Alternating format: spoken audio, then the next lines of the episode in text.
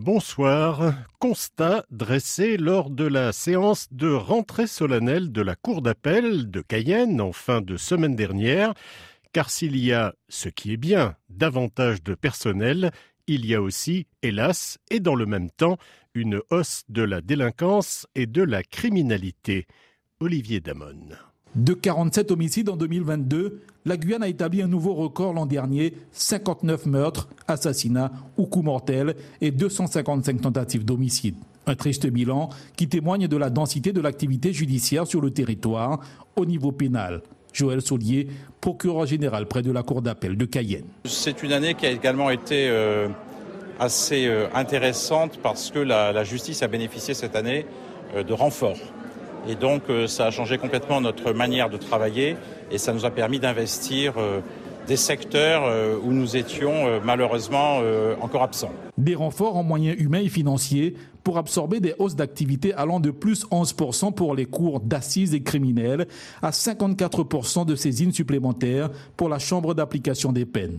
Cette tension sur le pôle criminel de la Cour illustre une nouvelle fois la situation particulière de la Guyane selon Béatrice Almandros, première présidente de la Cour d'appel de Cayenne. Ce qu'on constate, c'est qu'effectivement, la Guyane est confrontée à une euh, délinquance endogène, mais également une délinquance exogène en provenance du Brésil, du Suriname et du Guyana. Et comme l'a indiqué le procureur général, avec une criminalité organisée euh, très importante, très structurée, autour de l'orpaillage illégal, du trafic de stupéfiants et du trafic d'armes. Si l'an dernier, Seule la Chambre de l'instruction a connu une baisse de 27% de ses activités par rapport à 2022. L'exercice qui s'ouvre devra ressembler à 2023 pour la Cour d'appel de Cayenne. Direction l'océan Indien et Mayotte. Mayotte où les barrages routiers levés manu militari ce week-end n'ont pas tardé à être remis en place, notamment dans la région de Chirongi. Conséquence de nouveaux affrontements et de nouveaux blessés aux grandes dames d'Islamo Nourdine, membre du comité de défense des intérêts de Mayotte, le CODIM. Il exprime sa colère au micro de Bibi Mariam Alidi. Nous, on très bien que ça, allait arriver, hein, parce que euh, on sait très bien que les Maoris sont fatigués euh, d'être agressés, euh, de, ne pas avoir leur libre liberté d'aller travailler et de revenir à la maison. En fait, les habitants lancent un message au préfet comme quoi il faut notre sécurité avant tout. Mais puisque nous, on n'a pas de sécurité, on va se manifester. C'est une manifestation, ce qu'on est en train de faire. Euh, on ne fait pas pour le plaisir, on n'est pas des délinquants. Donc euh, nous, on est en train de manifester. Euh, pourquoi? Parce qu'on n'a pas de sécurité dans l'île, tout simplement.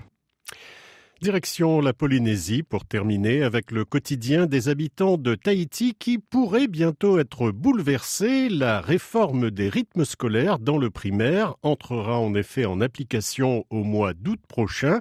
16 ans après la métropole. Un grand changement en perspective, une consultation citoyenne va d'ailleurs être organisée. Tita le rythme scolaire des écoles maternelles et élémentaires en Polynésie existe depuis plus de 60 ans. Autant dire que la première réforme d'horaire des établissements scolaires du premier degré est très attendue, explique Éric Tournier, patron de la Direction générale de l'éducation et des enseignements. C'est une réforme d'envergure qui a des raisons pédagogiques parce que l'on sait que des journées trop longues ne sont pas favorables aux apprentissages des élèves et l'un des principes que nous voulons mettre en place, c'est que les journées de classe ne devront pas dépasser 6 heures. La vie des parents, il est doublement important. Hein. L'éducation, ce n'est pas que l'affaire de l'école et euh, les parents peuvent être impactés par des modifications. Par exemple, euh, est-ce que nous devons garder une semaine à cinq jours de classe ou à quatre jours de classe, avec par exemple le mercredi euh, qui serait libéré, ne pas avoir d'école une après-midi par semaine, euh, le lundi, le mardi, le jeudi, ce sont des questions sur lesquelles les parents doivent s'exprimer. Les parents d'élèves pourront faire leur choix dans des urnes disposées du 11 au 15 mars dans toutes les écoles du premier degré du Fénoua.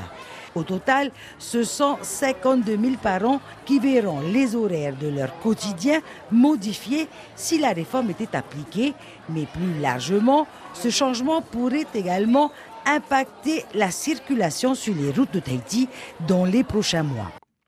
Fin de cette édition. Bonne soirée.